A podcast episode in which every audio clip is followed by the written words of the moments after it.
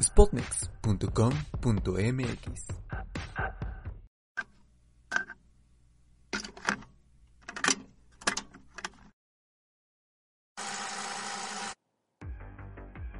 Tal vez se terminó el libro, pero no la historia. Siempre hay más en Contraportada.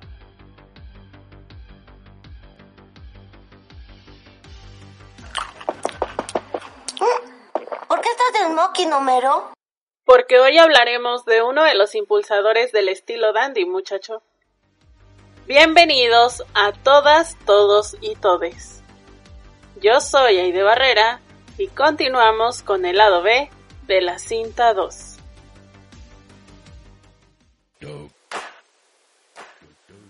Para ser respetado, no basta con hablar bien. Hay que verse bien. Y Oscar Wilde lo sabía.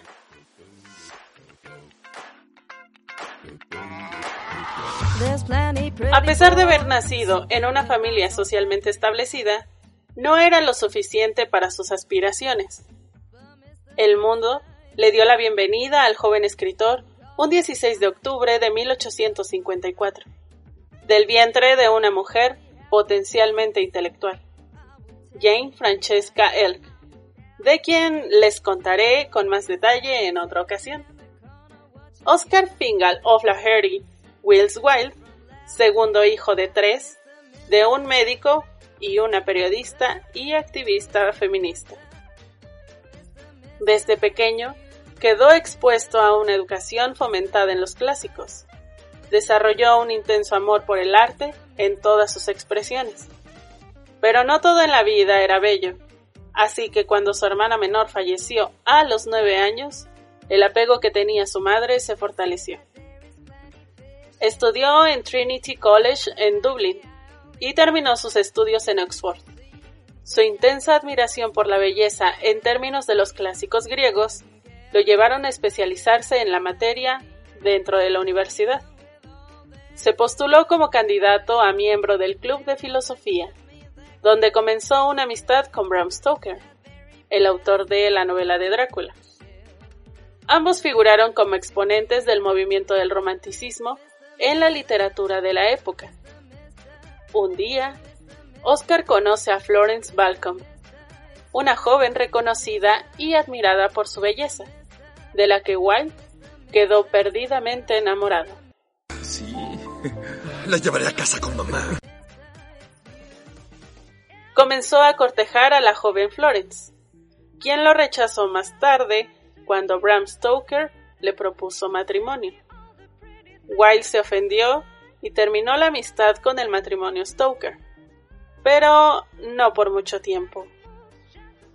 Aunque le tomó cierto tiempo reparar su corazón, decidió seguir el ejemplo de su madre y comenzó a publicar en periódicos y revistas algunos de sus primeros poemas, con los que apenas sobrevivía. Poco a poco fue adquiriendo fuerza y reconocimiento entre las clases burguesas. A pesar de no tener una posición económica de tanto prestigio como las personalidades con las que convivía, Wilde no se medía en sus excesos. Comía lo que quería bebía hasta saciarse y vestía bien.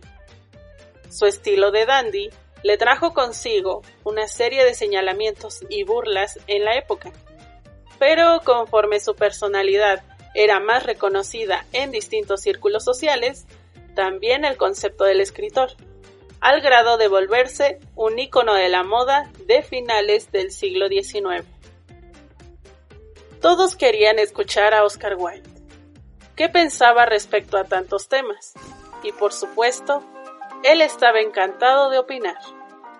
Pasaron algunos años, algunas fiestas, y en una de tantas ellas conoció a Constance Lloyd, quien también estaba fascinada de la opinión del en aquel entonces poeta y cuentista. Pero fue cuando comenzaron a charlar que Oscar supo con quién quería pasar el resto de su vida. La admiración entre ambos era notoria. Se casaron casi inmediatamente y tuvieron dos hijos un par de años después. Pero eso no impidió el crecimiento de ninguno de los dos. Constance figuró como escritora y el amor que se profesaban era indiscutible ante los ojos de todos aquellos que los veían, al menos por un tiempo. Oscar en sus excentricidades y su fascinación por el estilo dandy, bajo la filosofía en la que acostumbraba vivir, se dejó llevar demasiado y comenzó a involucrarse con algunos jóvenes, descubriendo su bisexualidad. Aquí abro un paréntesis para aclarar que, aunque muchos artículos y otras fuentes de información declaren que el escritor fue homosexual, actualmente sabemos que en realidad era bisexual, ya que el amor que sentía por su esposa y la capacidad para relacionarse con otras personas de su mismo género eran en la misma intensidad. Pero la sociedad de su época lo señaló de homosexual por relacionarse con otros hombres, omitiendo su matrimonio con Constance. Aunque el término bisexual apareció por primera vez en 1890, no era tan conocido y mucho menos era contemplado en las leyes de Inglaterra.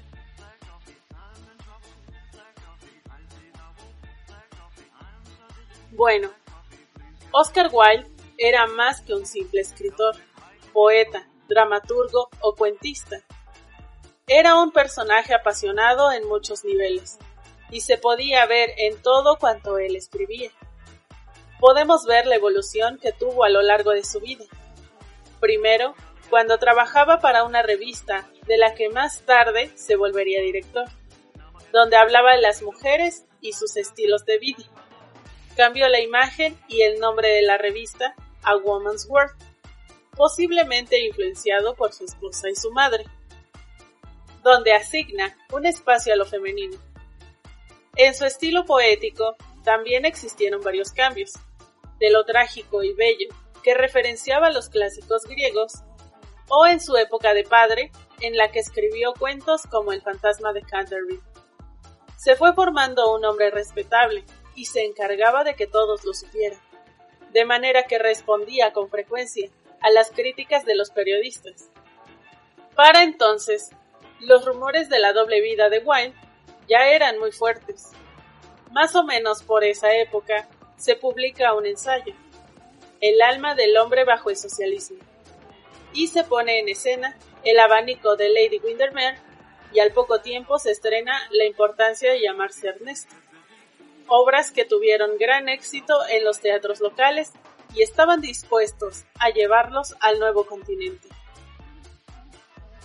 En sus obras se destaca el uso de personajes camaleónicos, las críticas sociales, el sarcasmo constante, tanto implícito como de manera explícita. Formaron parte de las características que terminaron excluyendo a Wilde de sus contemporáneos dando como resultado a la subcorriente dandista dentro de la época del romanticismo. Por suscitar algunos ejemplos donde estas características se pueden remarcar mucho, podemos mencionar el cuento de la Esfinge sin secreto o el drama de la importancia de llamarse Ernesto. En esta última, Wilde crea un personaje llamado Bumburi y lo conjuga como un verbo para expresiones como bulburismo o bumburista. Es una de las implementaciones literarias que más admiro de este autor, ya que el personaje de Bumburi no existe tangiblemente en la obra, sino de manera implícita en el lenguaje. Las apariciones de Bumburi son a través de la mención que hacen los personajes, pues se trata de un alter ego que implementa Algernon para zafarse de situaciones embarazosas o como disfraz que utilizaba cada vez que se dejaba llevar por sus pasiones, sin manchar su imagen de gran señor.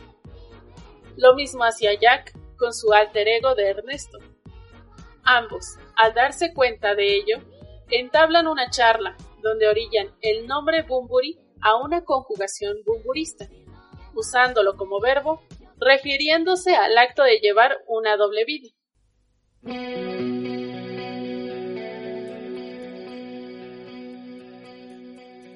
En la obra se describe el disfraz con el que Algernon se hacía pasar por Bunbury, donde se menciona una gabardina, un sombrero de copa y un bastón. Así es. ¿Te suena conocido?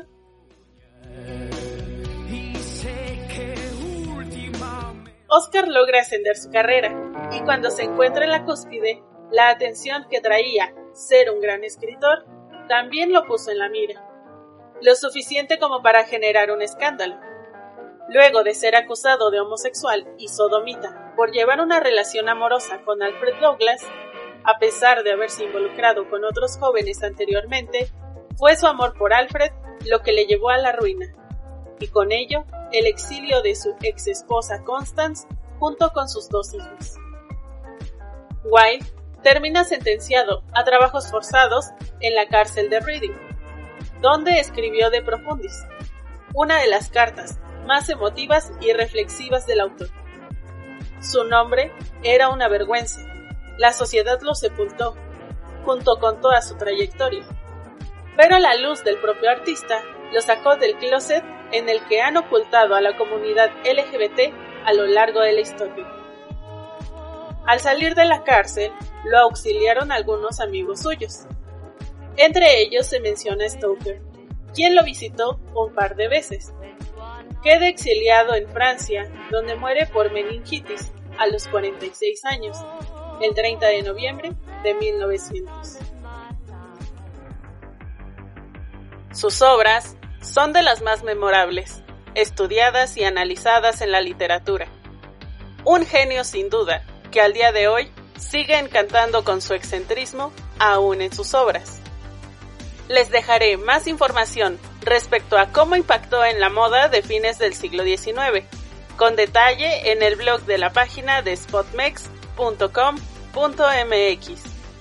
Síganos en nuestras redes oficiales de Facebook, Twitter o Instagram, donde toda la familia de Spotmex les comparte contenido para todo tipo de gustos. Yo soy Aide Barrera y los espero la próxima semana con el especial de San Valentín. Aquí, en Contrapuerta.